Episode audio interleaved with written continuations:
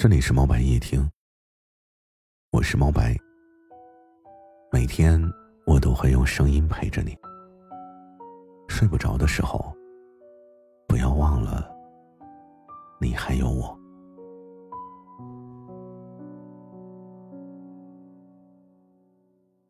大学毕业那年，是我人生的黄金时刻。那个时候，我有好多的愿望，有好多等待实现的想法。那个年纪，活得敢爱敢恨，肆意洒脱。直到现在年龄渐长，我才发现，成年之后的生活，完全就是一个缓慢受锤的过程。然后，愿望和想法就消失了，所以快乐也是会消失的，对吗？有很多人，或者说很多大人们，总是会把这种消失了的愿望和快乐，称之为成长。自愿也好，被迫也罢。他们说，人人都是这样的。说这样，你就是一个不动声色的大人了。生活、社会，总是会用一种很残酷的方式告诉你：不能情绪化，不可以想念，更不许回头。不管你是否相信。或者你是否愿意，也不管你有没有做足准备，他都会无形之中推着你，只许向前走。我有个朋友去北京大半年的时间了，据他描述啊，试用期底薪六千，三个月之后转正，每个月递减一百，扣到底薪只有三千为止。住的是群居房，有一个属于自己的小床位。好在住的地方离公司不是很远。虽说住的差了些，但至少不用每天早起等地铁。每天晚上九点左右下班，回到家吃吃饭，洗漱一下就到了十一点左右。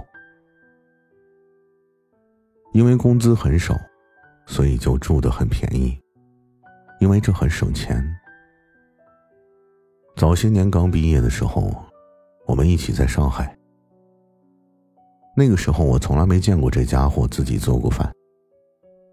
但是现在的他，不管下班多晚，不管自己有多累，都舍不得点外卖，或者去饭店。据他说呀，买了锅。买了一小壶油，一小点佐料。每天下班，自己买菜做饭。我问他：“这样的生活你图什么呢？”他说：“图在外面自在些，心情会比在家的时候好很多。虽然很累，虽然很苦，但也很充实。”我说：“我们现在好像活得还没有上大学的时候那么好，生活不如，工作也不如。”他顿了顿，岔开话题的说：“以前我记得你在上海啊，看着人来人往的街道，还会掉眼泪说想家了。现在你还会吗？”我沉默了好一会儿，但我惊讶的是，随后我们就异口同声的说：“不会。”我这个朋友最后跟我说呀，来了北京以后，第一时间就发现没有想象中的好，但出来干，就必须要在累和乐观之间不断的妥协。直到为自己找到一个平衡点，其实我们早就过了那个痛了就哭、饿了就找妈、累了就想家的年纪。我们之所以会妥协，是因为远方已经抵达，眼前的苟且就只有妥协。小的时候，我总是以为自己二十岁就能经济独立，孝顺父母；二十五岁就可以迎娶娇妻，过着幸福的没羞没臊的生活。现在我离三十也不是很远了，可是跟上面我说的一个词儿也不沾边儿。小时候看未来的自己啊，总是闪闪发光，充满期待。只是不知道小时候的自己，看到现在的自己，会不会有一些嘲讽呢？谁能想到，长大以后啊，简简单单当个普通人就已经这么难了？虽说生活是过给自己看的，别人怎么说，随他们就好。但是你自己很清楚。你到底有没有爱而不得？有没有低头妥协？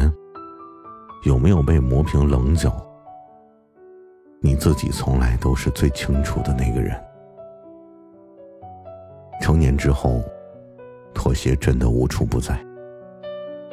我们都在被生活无形中推着向前走，找到那个能够说服你坚持下去的平衡点。可能是我们每个人都需要明确做到的，所以加油吧，每一个努力生活的陌生人。晚安，万事世界的晚，安是